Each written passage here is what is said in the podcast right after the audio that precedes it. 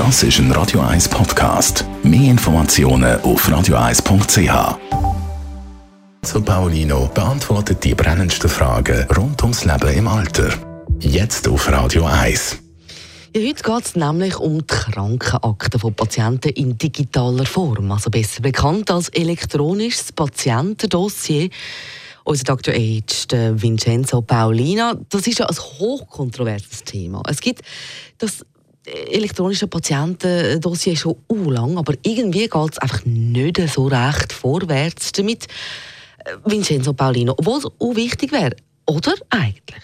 Das elektronische Patientendossier ist etwas, das es in anderen europäischen Ländern, in Dänemark oder auch übrigens in den, ähm, in den estnischen Staaten äh, sehr weit gediehen ist. Die ganze Thema elektronische Identität, wie man Zugang hat zu ähm, Informationen, die in der Cloud gespeichert sind und das auf eine sehr sichere Weise, das haben uns andere schon recht gut vorgemacht.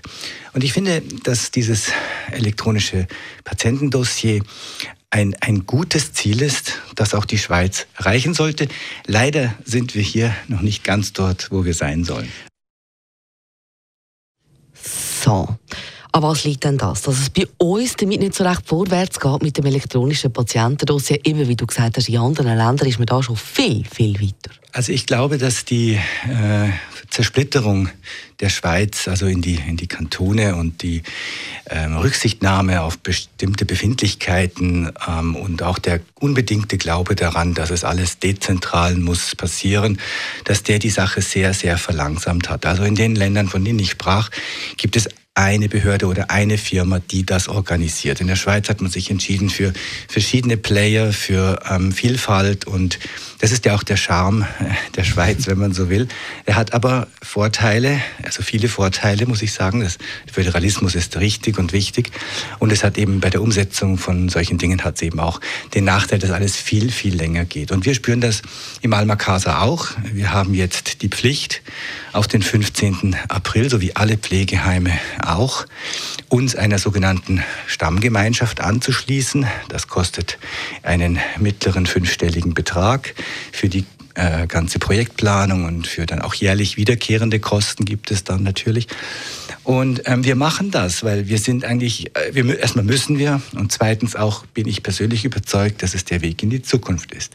Allerdings kann ich jetzt vorhersehen, dass wir in den nächsten ein, zwei Jahren vereinzelte Bewohner haben werden mit dieser elektronischen äh, Patientendossier, weil die älteren Menschen gar nicht so Zugang haben oder keine äh, Kenntnisse haben zu dem Ganzen. Also wir investieren das jetzt, wir müssen das investieren, aber den Benefit sehe ich also frühestens für uns in zwei bis drei Jahren.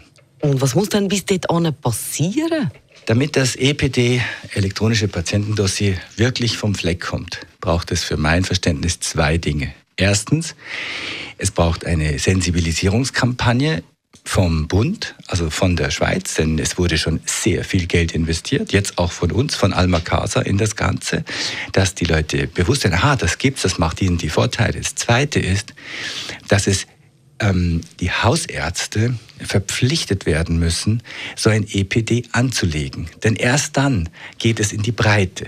Und erst dann macht es Sinn, äh, wie soll ich sagen, dass man wirklich den, den gewünschten Zustand ja erreicht, dass die Daten an verschiedenen Gesundheitsdienstleistern zur Verfügung stehen, dass nicht jeder eigene Laboruntersuchungen macht, dass nicht jeder eigene ähm, Röntgenuntersuchungen macht und so weiter. Das soll ja am Schluss Geld sparen. Aber im Moment muss man offen sagen, es kostet sehr viel Geld und der Benefit ist noch nicht nicht da. Also, dann hoffen wir, dass da bald mal ein Engagement kommt in die Richtung. Kostensparen im Gesundheitswesen. Das ist ja im Interesse der meisten Schweizerinnen und Schweizer bei uns im Land. Danke vielmals, Dr. Age, Vincenzo Paulino. Dr. Age. Jeden Sonntag auf Radio 1. Unterstützt von Alma Casa. Wohngruppe mit Betreuung und Pflege rund um die Uhr www.almacasa.ch. Und bei uns geht es natürlich weiter mit bester Musik durch den Sonntagnachmittag. Carmen das ist ein Radio 1 Podcast. Mehr Informationen auf radio1.ch.